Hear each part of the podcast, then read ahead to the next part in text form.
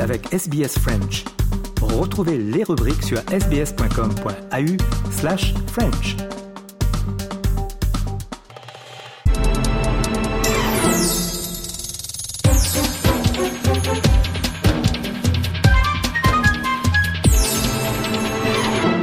Samedi 24 février, l'heure de notre rétrospective.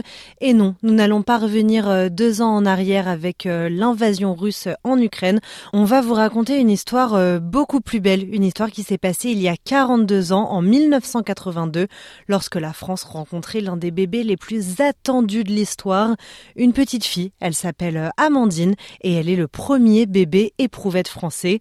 Cette rétrospective est signée Valentine Saboureau avec les archives de l'Institut national de l'audiovisuel. Mesdames, Messieurs, bonsoir. Amandine n'est pour l'instant qu'un prénom, mais c'est déjà la petite fille la plus célèbre de France ce soir.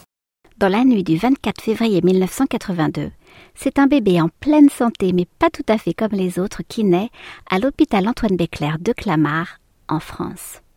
Premier bébé éprouvette national, la petite Amandine, 3 kg 420 pour 51 cm, est en effet le résultat d'avancées médicales spectaculaires et porteuse d'espoir pour de nombreux couples infertiles.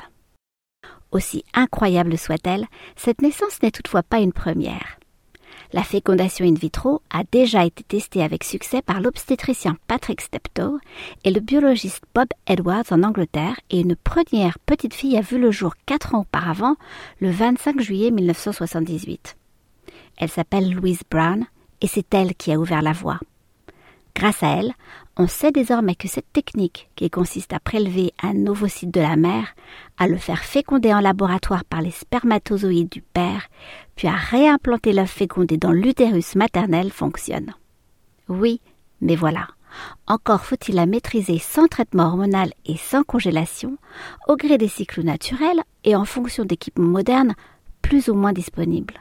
Pas si simple à l'époque en France, on s'y attelle néanmoins avec conviction et entêtement, malgré la compétition entre hôpitaux et les pressions de l'Église.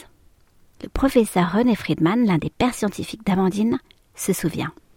Il y a eu quand même les pressions de l'Église catholique, euh, au sens, euh, pas nous, puisqu'on était un service public, hein, bien sûr, euh, mais il y avait des, des, hôpitaux catholiques, comme à Lille, comme à Paris, comme en Belgique, où euh, les autorités ont demandé de ne pas faire ou d'interrompre des programmes qui avaient commencé.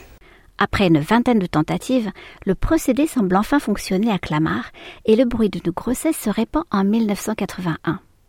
L'emballement médiatique est immédiat, au point que certains journalistes tentent de pénétrer incognito les services de l'hôpital. Pour garder l'événement secret et préserver l'anonymat des parents, une fausse date de césarienne doit même être annoncée. Finalement, le 24 février 1982 arrive et la petite Amandine arrive à bon port dans la plus grande discrétion. Il est 1h30 du matin et tout s'est bien déroulé. L'annonce officielle à la presse a lieu quelques heures plus tard en présence de toute l'équipe médicale.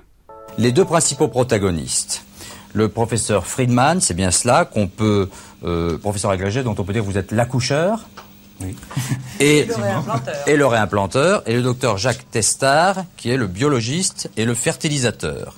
Et vous êtes tous les deux euh, sous la supervision du professeur Papernik, qui est ici, chef du service de cette maternité, et, c'est important, l'ensemble de votre équipe. Tous ces hommes et toutes ces femmes sans lesquels, il est important de le dire, ce genre d'opération, bien évidemment, ne pourrait avoir lieu, car nuit et jour, pendant de longs mois, j'imagine, au moins neuf, ils ont œuvré pour la réussite de cette grande première.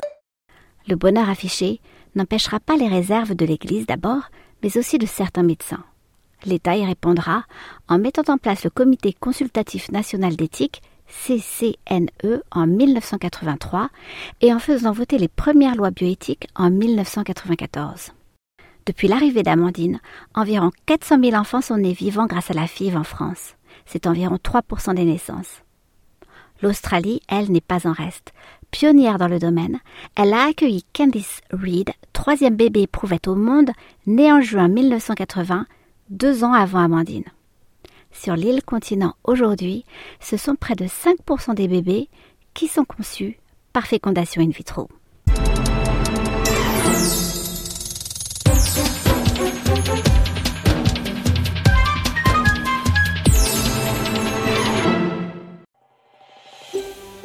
Vous voulez entendre d'autres rubriques comme celle-ci?